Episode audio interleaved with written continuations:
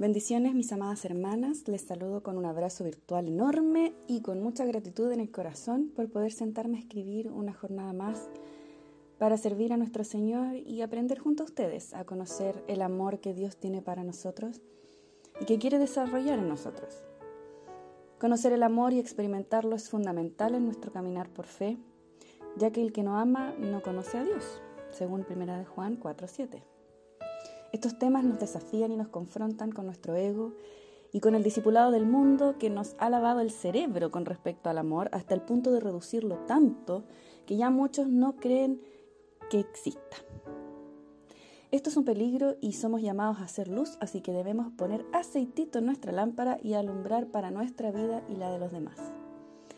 En el tema anterior hablamos sobre el amor que todo lo cree o que no pierde la fe. En él abordamos el cómo la fe en el amor no se pierde porque nuestra expectativa no está en las personas, sino que en el amor perfecto de Dios y en lo que Él puede hacer. Nuestro amor se mantiene perseverante en creer que Dios puede lo que nuestra lógica indica que no se puede. Pero 1 Corintios 13 nos agrega un escalón más sobre lo que el amor puede hacer y es que el amor todo lo espera. La esperanza y la fe son muy parecidas pero tienen diferencias. Según la Real Academia Española, la fe corresponde básicamente a un conjunto de creencias y la esperanza es el estado de ánimo que surge cuando se presenta como alcanzable lo que se desea. Por tanto, en cuanto al cristianismo, nosotros tenemos fe en Jesús como el Hijo de Dios y el Mesías enviado para darnos salvación.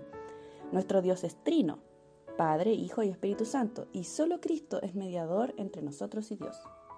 Ese es nuestro conjunto de creencias, nuestra fe. Nuestra esperanza es esa seguridad en que Cristo volverá por nosotros y estaremos con Él. Nuestra fe le da sustento a nuestra esperanza. Es decir, todo cuanto creemos por fe hoy nos convence de esperar un futuro que no vemos, pero que tiene fundamento en nuestras creencias. Para ponerlo en palabras aún más simples, pongamos, por ejemplo, a los estudiantes, ya que los tengo tan presentes en finales de semestre. La fe, al ser el conjunto de creencias, sería el símil de los estudios, el conjunto de conocimientos adquiridos que doy por ciertos y que confío en que son verdad. Luego, con esos conocimientos, doy una prueba. Y la esperanza es esa tranquilidad en que me fue bien. No he visto el resultado de la prueba, no sé qué nota me sacaré, pero esa esperanza, ese estado de ánimo seguro, se sustenta en lo que estaba en mi cabeza en el momento de la prueba y que se basó en ese conocimiento adquirido con anterioridad. En síntesis, la fe es convicción en el hoy sobre algo y la esperanza es la expectativa basada en esa fe sobre el futuro que nos vemos.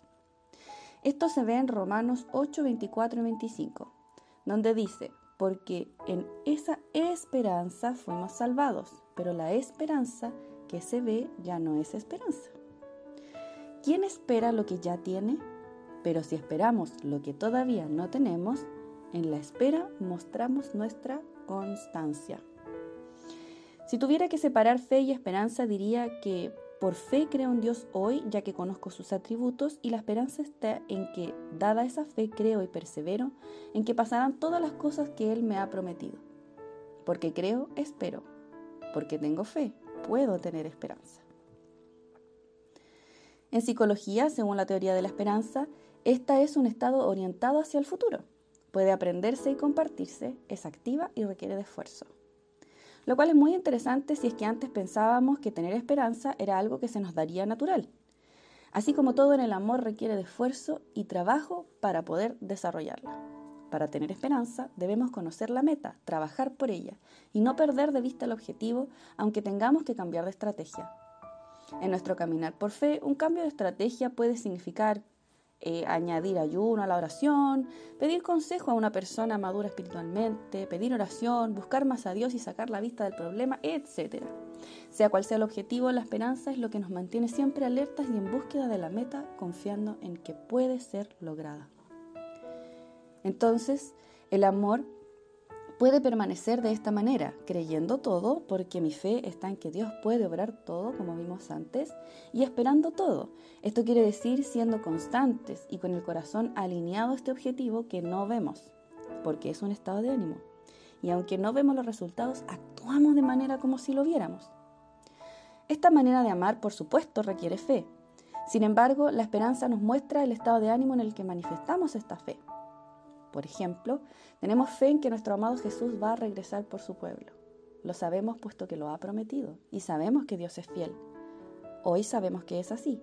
La esperanza es la manera en la cual vivimos mientras eso está por suceder, con la actitud que tendríamos si supiéramos que llegará hoy o mañana.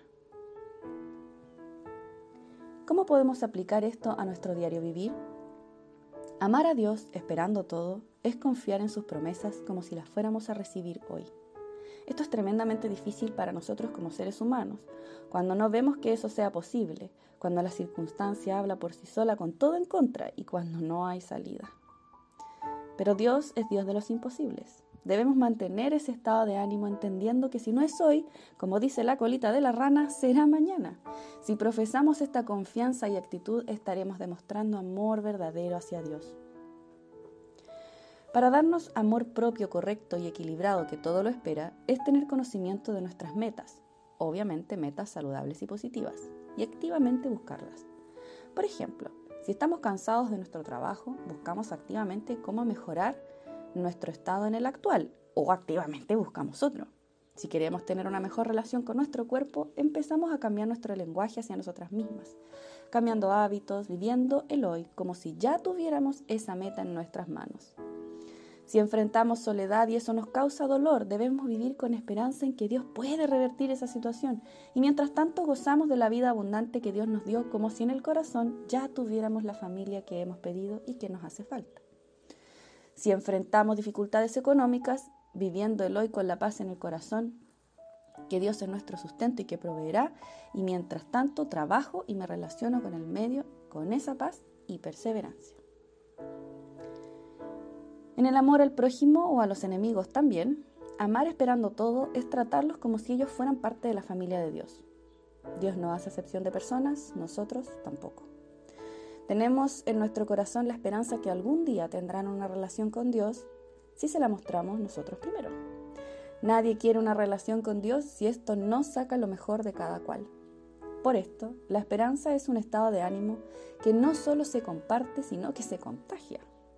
En 1 de Pedro 3, del 13 al 15, se nos comparte exactamente cómo se ve y se comparte el amor con esperanza.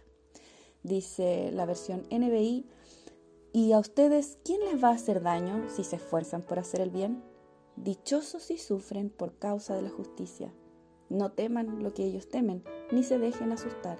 Más bien honren en su corazón a Cristo como Señor. Estén siempre preparados para responder a todo el que les pida razón de la esperanza que hay en ustedes. Pero háganlo con gentileza y respeto, manteniendo la conciencia limpia, para que los que hablan mal de la buena conducta de ustedes en Cristo se avergüencen de sus calumnias. Ahora bien, cuando amamos esperando todo en nuestra familia, no es que esperemos lo malo, sino que esperamos que todo cuanto ellos deben ser, conforme al rol que tienen dentro del núcleo familiar y que fue designado por Dios, sea cumplido. No importa cuánto tarde. No importa si son creyentes o no, porque todos fuimos creados por Dios. Es por esto que nuestra actitud debe reflejar la esperanza que tenemos de lo que Dios formará en ellos, perdonando, teniendo paciencia, dando otra oportunidad, restaurando, etc. Esto no porque tal o cual lo merezca, porque nosotros tampoco merecemos el amor de Dios y Él lo derrama en abundancia para nosotros. Por último, en el amor de pareja podemos añadir el amor que todo espera de la misma manera. Si mi cónyuge debe cumplir tal o cual rol, pues yo vivo conforme a esa esperanza porque Dios puso a esa persona para mí, para que creciera junto conmigo, para ir siendo formados a la imagen de Cristo. No se rezonga por lo que no ha sucedido, sino que activamente se ora y se actúa conforme a las promesas que esperamos sean cumplidas hoy no importa cuánto esto tarde. Si el amor que profesas no está dentro del amor conyugal, pues primero quizá deberíamos preguntarnos si este amor viene de la promesa de Dios. Si no lo es, pues no deberíamos arriesgar el corazón en semejante transacción emocional, puesto que esperaríamos que se convierta, que cambie, deje de ser así, etc.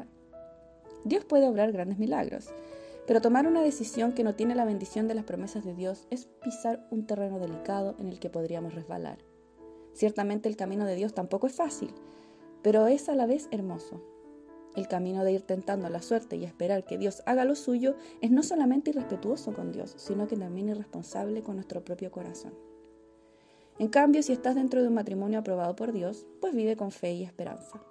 No desistas si Dios te ha entregado a la persona que tienes a tu lado. Recuerda que todo lo que tiene relación con el verdadero amor requiere de esfuerzo.